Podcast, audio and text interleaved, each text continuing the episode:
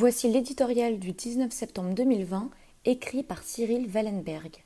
Son titre Coupable inertie. Agissez vite, n'ayez pas de regrets, le virus aura toujours le dessus si vous n'êtes pas assez rapide. En trois phrases, le docteur Mike Ryan, directeur des programmes d'urgence à l'OMS, expliquait dès le mois de mars ce qui était pour lui le plus important face au Covid-19. Et pour une fois, nul ne pouvait reprocher à l'expert de la pesante organisation internationale de pécher par excès de bureaucratie.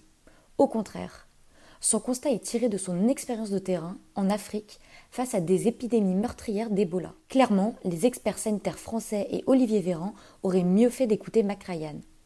Car depuis le début de la crise, ils ont fait exactement le contraire, cédant le plus souvent à une inertie administrative qui a étouffé toute rapidité. Après les masques qui n'arrivaient jamais, voici donc les tests qui ne suffisent pas.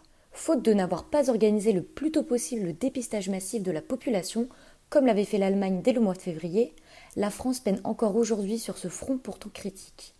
Le nombre de tests hebdomadaires est certes élevé, mais les délais d'attente sont beaucoup trop longs et rendent inefficace la stratégie de traçage des cas contacts. Le feuilleton des prélèvements salivaires est une illustration de plus de cette dérive. Car l'idée d'une procédure simple et rapide qui évite la présence d'un technicien qualifié sur les sites de prélèvement n'est pas nouvelle.